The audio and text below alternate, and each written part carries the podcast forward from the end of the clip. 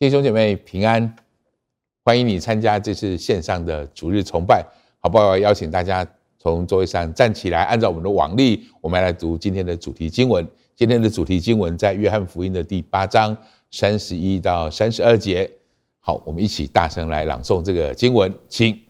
耶稣对信他的犹太人说：“你们若常常遵守我的道，就真是我的门徒。你们必晓得真理，真理必叫你们得以自由。”我们低头来祷告，天父，谢谢你，我们恭敬的把以下的时间仰望交托在主的手里，求主悦纳我们在这里一起的敬拜，祈求主祝福我们在这里的一起的主日，让我们在这里所聆听的、所传讲的都合主你的心意。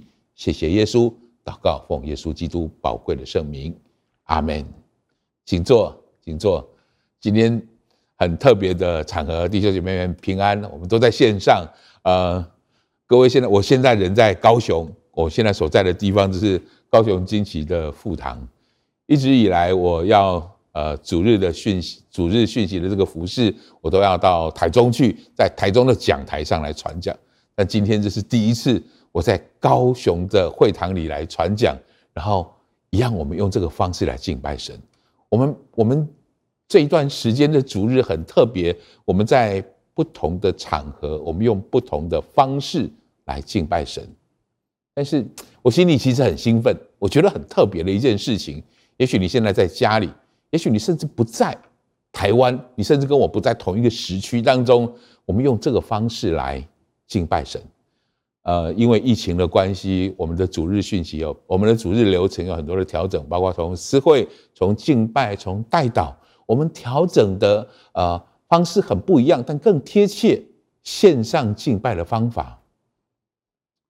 我我我心里很有感触，让我花一点点时间来谈一下这件事情，就是呃，我们疫情的因为病毒的逼迫，让我们开始转换不同的方式来敬拜神，让我想起两千年前，耶稣曾经跟门徒说这句话，告诉他们说：“你们在圣灵并降临在你们身上，你们要在犹太全耶路撒冷、犹太全地、撒玛利亚直到地极做主的见证。”那个时候。门徒们遇见啊政治方面的、宗教方面的逼迫，于是他们没办法继续在耶路撒冷城里面持续他们认为正常的，或是持续他们一直习以为常的敬拜模式。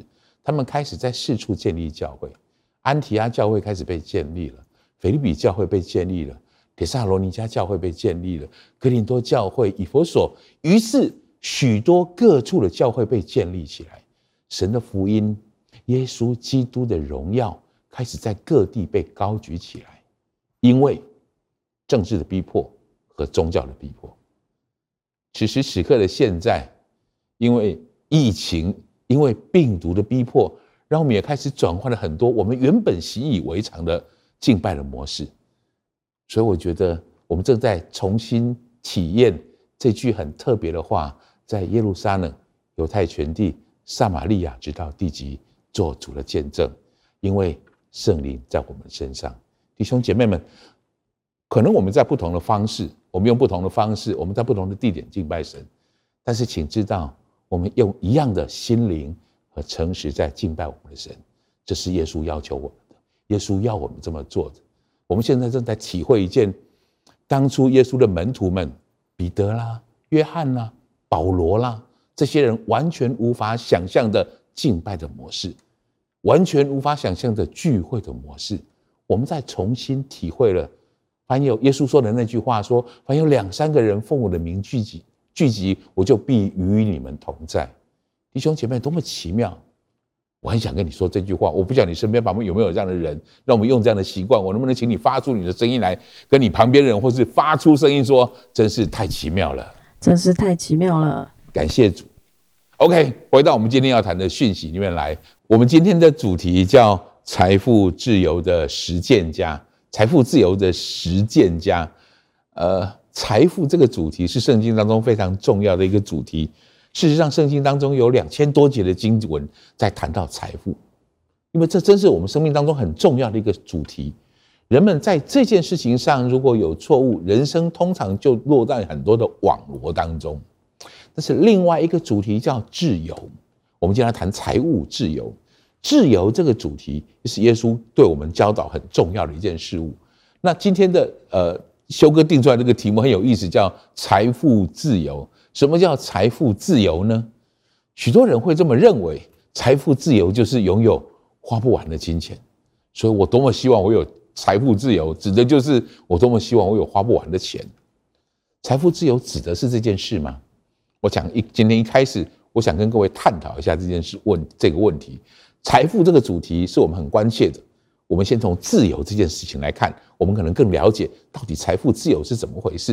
所以我挑了今天挑了马呃约翰福音第八章的这个经文。今天的主题经文，呃，耶稣在约翰福音第八章的时候，在前面八章十二节的地方，他谈到一个这样的特别的话。耶稣说：“我是世界的光，跟从我的就不在黑暗里走。我是世界的光。”耶稣来显明。来照亮许多的真理，耶稣来告诉我们事实的真相是如何。这是耶稣到这个世上来给我们一个极大的祝福。特别在这个地方，约约翰福音的第八章后半段的地方，耶稣谈到一个很重要的主题，叫自由。什么叫自由？我们细细来读一下这个经文。我想带着大家读一下约翰福音的八章三十一节，八章三十一节到三十四节这个经文，我们逐逐节来读。我们先读画面上看到的这个话来讲。耶稣对信他的犹太人说：“你们若常常遵守我的道，就真是我的门徒。你们必晓得真理，真理必叫你们得以自由。自由的前提是真理，真实的事情让我们真理。真理指的是不变的道理。”不变的真实的事物，那个事情才让我们真正得到自由。犹太人在讨论自由这件事情的时候，他有一个疑问。我们继续往下面读，我们更清楚他们要表达的事情。然后，我们一起读来。他们回答说：“我们是亚伯拉罕的后裔，从来没有做过谁的奴仆。你怎么说你们必得以自由呢？”原来他们认为自由其实当时有奴隶的制度。奴隶指的是这个人现在属于哪一个主人？就是奴隶自己，他没有身身体上的自由，所以自由更在这个地方谈到的是一种身份、一种状态，属于哪一个人就变成奴隶，你就没有真实的自由。所以这个地方谈到的自由，指的是这件事，并不是我任意可以做什么事情，但是他是指的是身，这是目前身上的一种状态。耶稣继续这样回答，耶稣说的话很特别，他说。我们一起读。耶稣回答说：“我实实在在的告诉你们，所有犯罪的，就是罪的奴仆。所以，自由的限制跟罪的奴仆有重要的关系。什么是罪？圣经当中谈到的罪是没有射中靶心的箭，也就是说，它是一种没有命中目标的偏差，跟原本原本设计的方向产生误谬的一个情形。”金钱特别是容易让我们犯这样的错误的事，所以我整理一下我们刚才所谈到的事物，自由跟真理有关，财务的自由是怎么一回事？我们整理一下，真理是不改变的事实真相，真理是事实的真正的本相。那么自由呢？自由是不受物谬辖制的状态，自由不是随心所欲想做什么就做什么。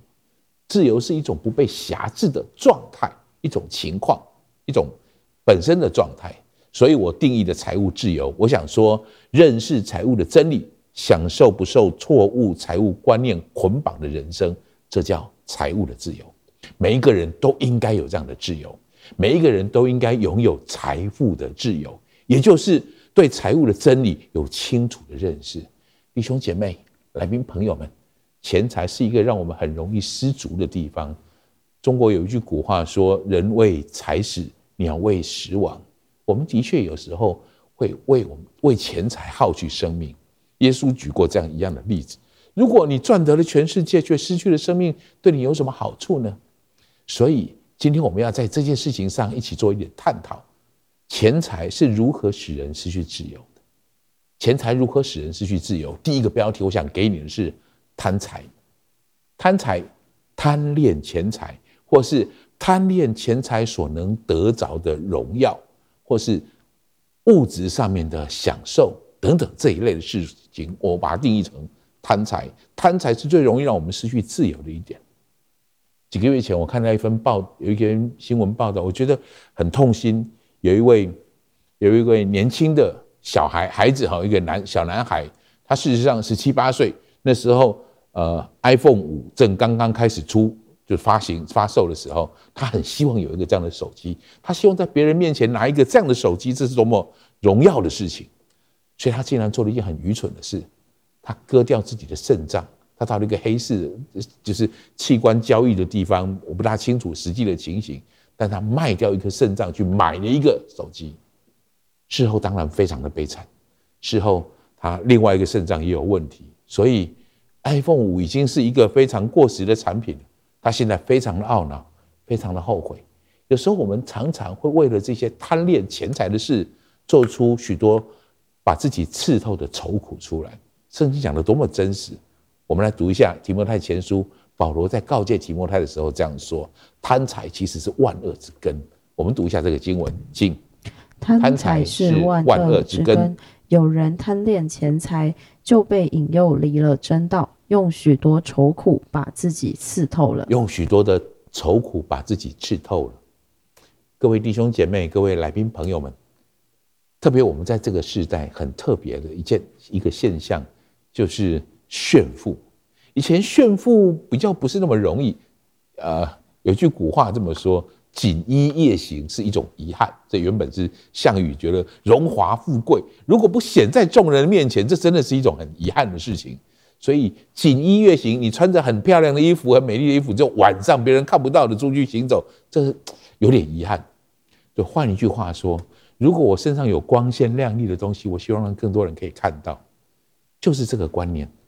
放在现在直播满天下的这种地方，许多人就开始炒作了这种炫富的作为。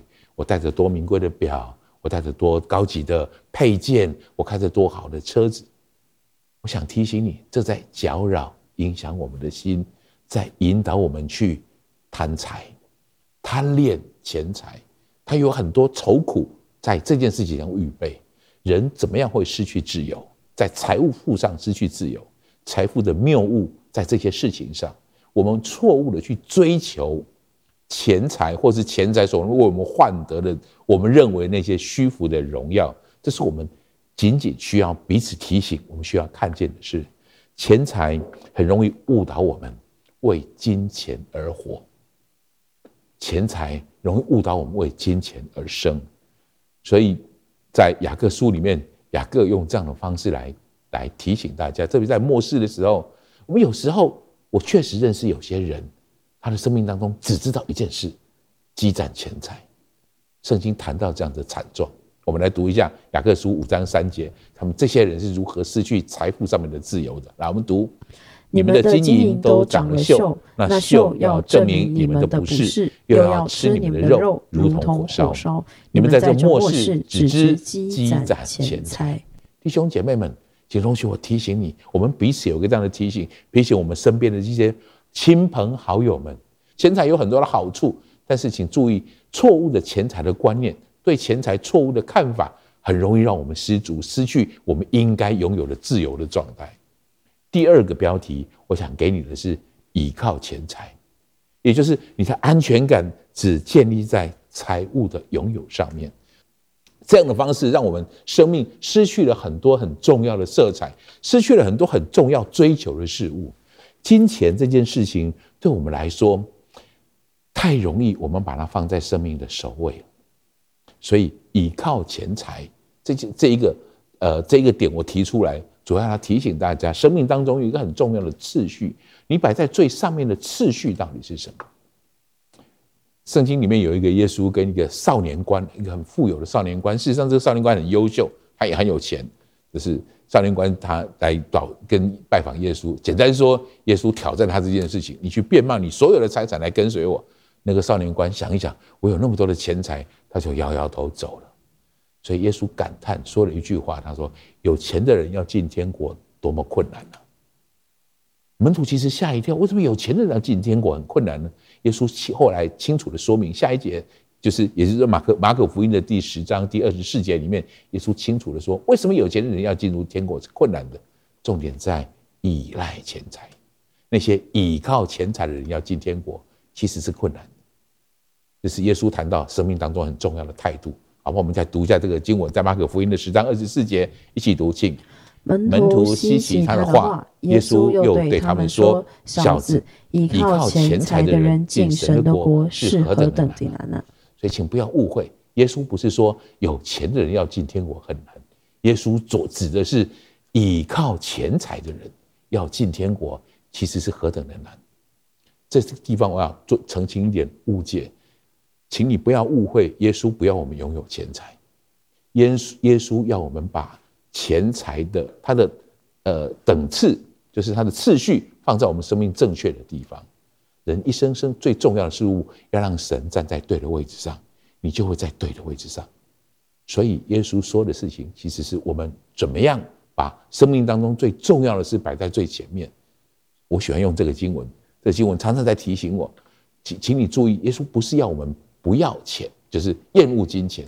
耶稣要我们确定弄清楚一件事：谁才是你的主？到底是你拥有金钱，还是金钱拥有你？你是金钱的主人，还是金钱是你的主人？我们来读一下这个经文，《路加福音》的六十六章十三节，非常有名、非常重要的一个经文。我们一起读来：一个仆人不能侍奉两个主，不是恶这个爱那个，就是重这个轻那个。你们不能又侍奉神，又侍奉马门。马门指的就是财神的意思，财神的意思。你不能有两个主，你总是会有轻有高的。所以我特别。然后我我想提醒大家，我在这里边不要把它太偏颇的这样方式。很多基督徒会认为有钱有钱的是有钱，或是拥抱金钱去追求金钱是耶稣厌恶的事情。不，完全不是这么回事。神要我们把对的位置放在对的事物上。神不反对我们拥有金钱。亚伯拉罕很有钱，雅各很有钱。我们前两周的讲员鸿儒哥还有怀德哥，其实他们在财富当中很很丰盛。但是我提醒大家，我很佩服鸿儒有一个事情，他他是一个呃很有规模的公司的的老板，他是一个主责的人。事实上，他可以晚晚的再进公司去。但是鸿儒几十年来，他有一个习惯，每天早上七点半，他会在他的公司开始灵修、读经、祷告，带着愿意一起的同事们一起做这件事情。怀德哥。你看他非常忙碌，他住在台中，但是他的公司在台北。他每一天是高铁人生，来来去去。每一个聚会，每一个主日崇拜，每一次呃我们的领袖之夜等等这样的聚会，怀德从来几乎从来没有请假。重点在次序，你把什么次序摆在什么位置上，这是我们容易失去自由的地方。所以弟兄姐妹们，永远永远不要把钱财放到。耶稣的位置上，永远不要做这件事情，你就不会失去自由。我们的财务财富拥有真正的自由。第三个我要给你的标题是任意的挥霍，这点对我们许多人是一个挑战。什么叫任意的挥霍？挥霍那些不属于你的钱财，或是挥霍那些不应该花掉的钱财。人需要积积蓄，需要为未来做这样的打算。但是如果这件事情成为一个一个瑕疵，就是有许多人没有办法控制自己的私欲，任意的挥霍。在圣经里面有一个这样很典型的例子，《路加福音》里面耶稣讲的一个故事，就是呃大儿子跟小儿子的故事哈。那这两个小儿子早早跟爸爸要了他应得的钱财，就是要分家的钱财，爸爸也确实给他了。就这个小儿子拿了小儿子拿了这笔钱之后，他做了什么事？圣经里面这样描述，我们来读一下《路加福音》的十五章十三节到十四节，我们一起来读一下这个经文，好吗？我们大声来读，请。过了不多几日，小儿子就把他一切所有的都收拾起来，往远方去了，在那里任意放荡，浪费资财，既耗尽了一切所有的，又遇着那地方大遭饥荒，就穷苦了起来。这有一个结局，一个注定的结局，穷苦起来。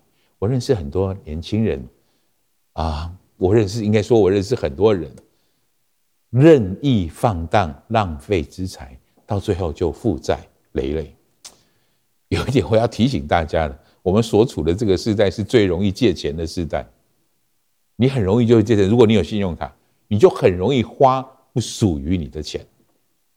这个时代很容易贷款，银行很乐意把钱可以借给你，所以我觉得这对我们来讲是一个挑战，对我们来讲是一个挑战。所以我很推崇有些弟兄姐妹们，他的信用卡的使用方式不把它当成签账卡，也就是每一次的信用卡他全额把它缴完，在可拥有的范围之内去消费。我觉得这是一个很明智的抉择，引导你不要走到财务的陷阱当中，不要走到这种负债里面来。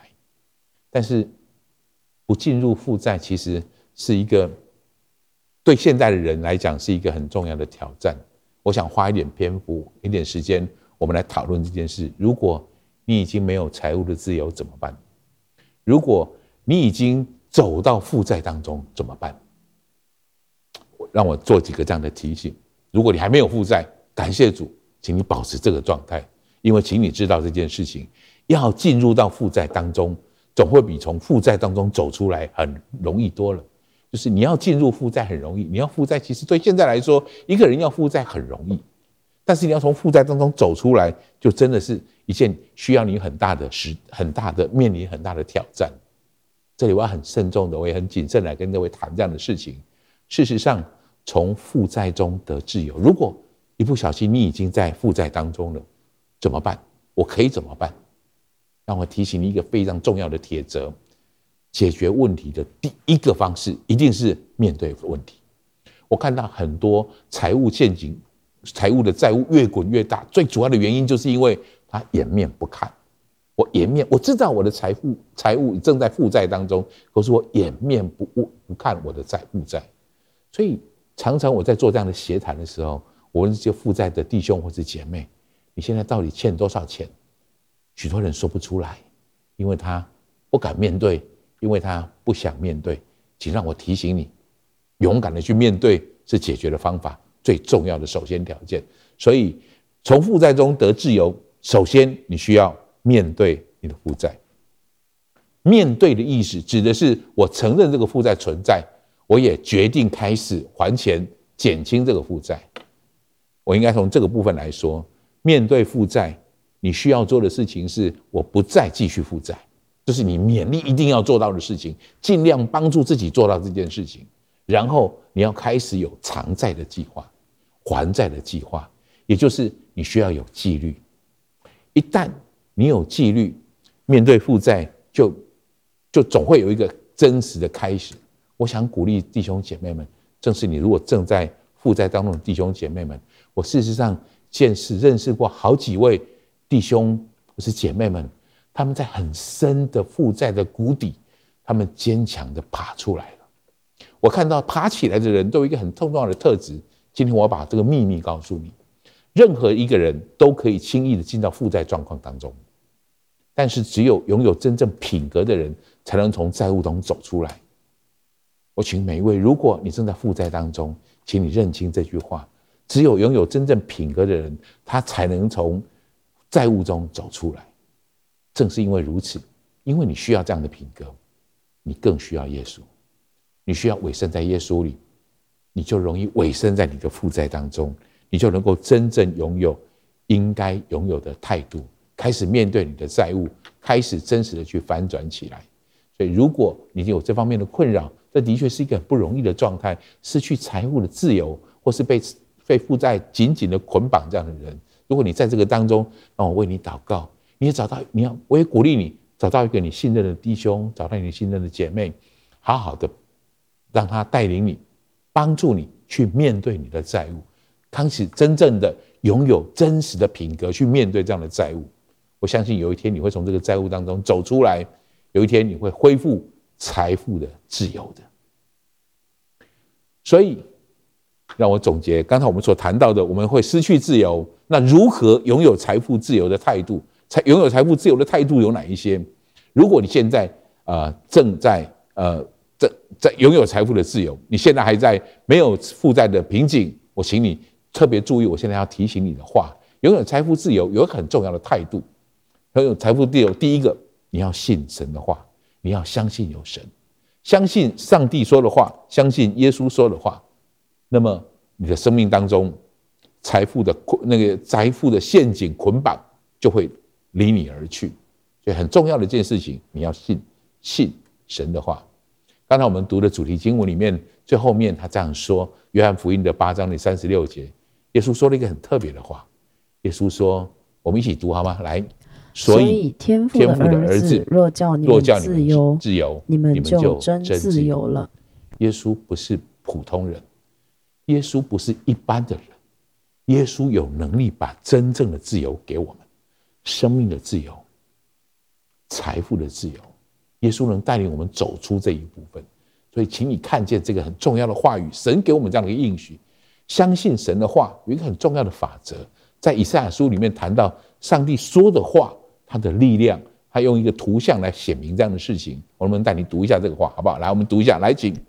雨雪从天而降，并不返回，却滋润地土，使地上发芽结实，使撒种的有种，使要吃的有粮。我口所出的话也必如此，绝不突然返回，却要成就我所喜悦的。在我发他去成就的事上，必然亨通。神的话绝不突然返回的，弟兄姐妹们，我们要拥有自由的财富。重要的一件事情，我们要相信神的话，相信神的话。第二件事情，我要给你的第二个标题，你要懂得做一个好的管家。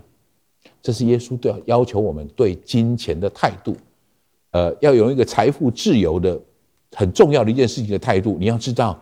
这所有的金钱，我们拥有一个身份叫管家的身份，管家的身份，神把这些资源，神把这样的物质给我们，让我们可以在这些物质跟在这些资源当中，可以尽情的去享用、去利用。你是一个管家，你要使用这样的一个事物。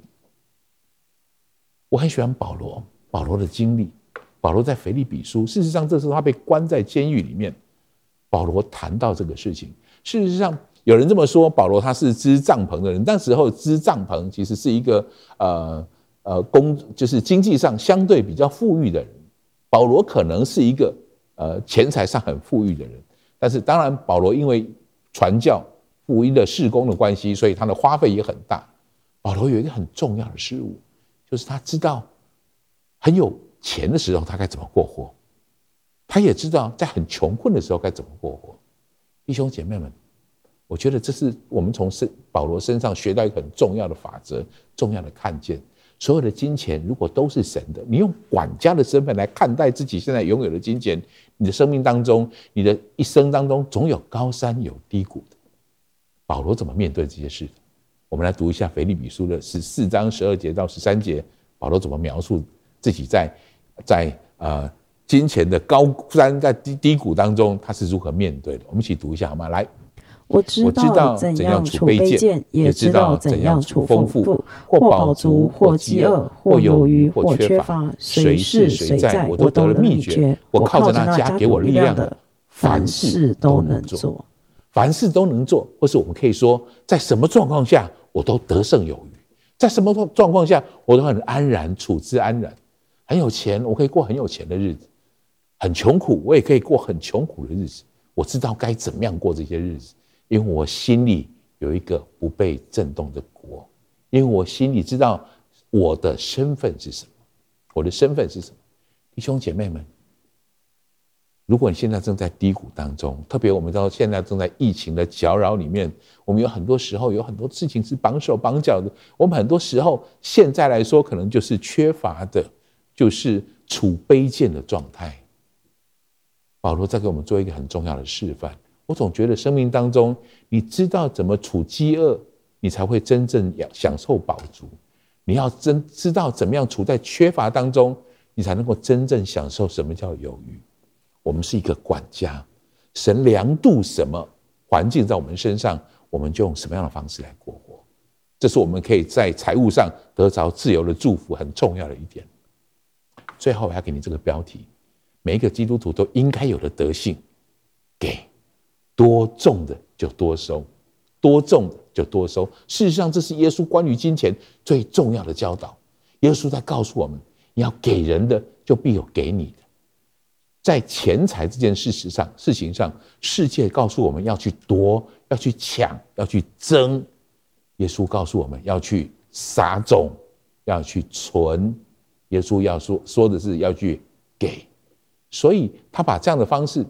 在圣经里面关于钱财这件事，从我前面开始谈起来，我们生命当中最重要的一件法则，最重要的一个事物，你要把神放在首位，神要放在第一位，这是神给我们生命当中最重要的法则。所以，在旧约当中，我们会献上出熟的果子。什么叫出熟的果子？我刚得到的收成，我刚收入的一笔钱，我要交在上帝的面前。神要以色列的百姓怎么做？耶稣要我们每一个人这么做，把神放在首位。你什么样的情况会把神放在首位？你的金钱怎么使用？你的心就是这样使用。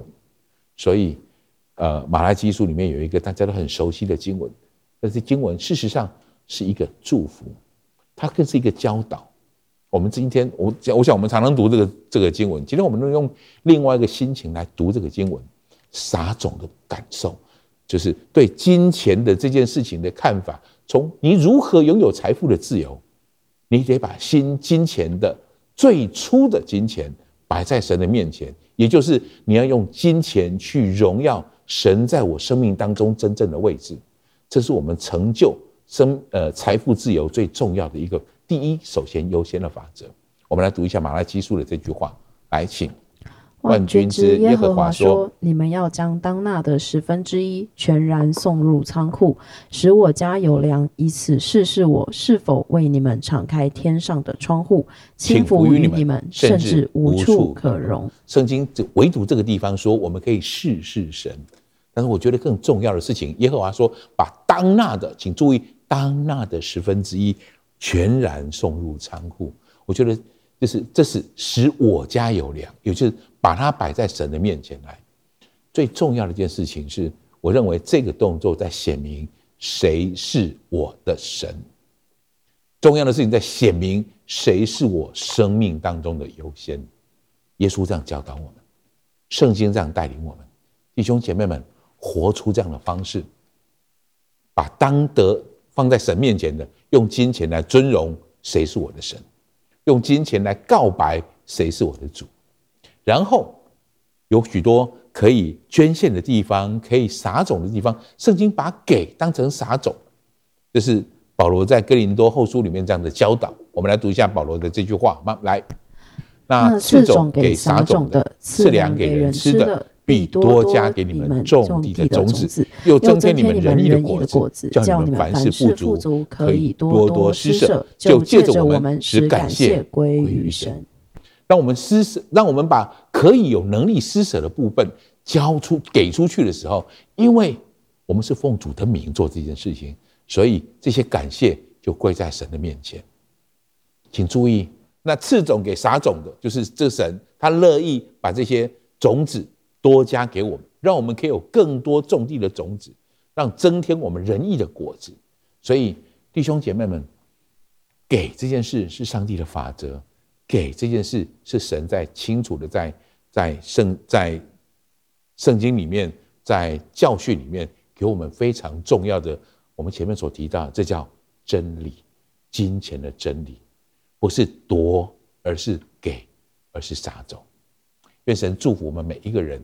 特别在这个疫情很不容易的时刻里面，我们可以安心的、安静的去思考一下这件事情：我拥有财富的自由吗？财富自由的态度又是什么？我们每一个人可以拥有这样的财富自由的态度吗？我们今天谈到，你要相信神的话，你要知道管家的身份，你要多种就拥有多收。拥有，如果你有拥有这个态度，求神祝福我们在场的每一位线上的弟兄姐妹们，我们的财富活在不被。财务谬的财务的讯息，或者财务的观念辖制捆绑里面，活出一个真实自由、享受金钱、享受财富的人生。我们一起低头来祷告，天父，谢谢你让我们在这里重新领受自由的意义。主，你的灵在哪里，那里就得以自由。主，你启示的真理在哪里，真理使我们得到自由。祝福我们在场的，在现场的。我在线上的每一位弟兄姐妹们，我们可以真实的得着你属天的真理，也是我们得着真实的自由。谢谢耶稣。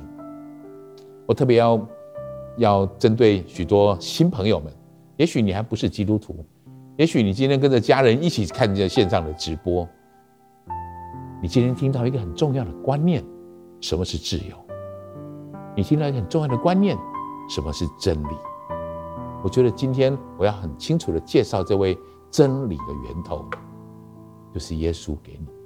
因为耶稣说了一个很特别的话，他说：“我就是道路、真理、生命。”耶稣不是普通人，耶稣说：“我就是光，跟从我的不在黑暗里走。”让我祝福你，你也拥有这样的光。如果你愿意这么做，让这个光可以真实进到你的生命里面来，我邀请你可以跟我一起做这样的祷告，这叫决志的祷告。所以，可以的话，请你开口跟我一句一句做这样的祷告。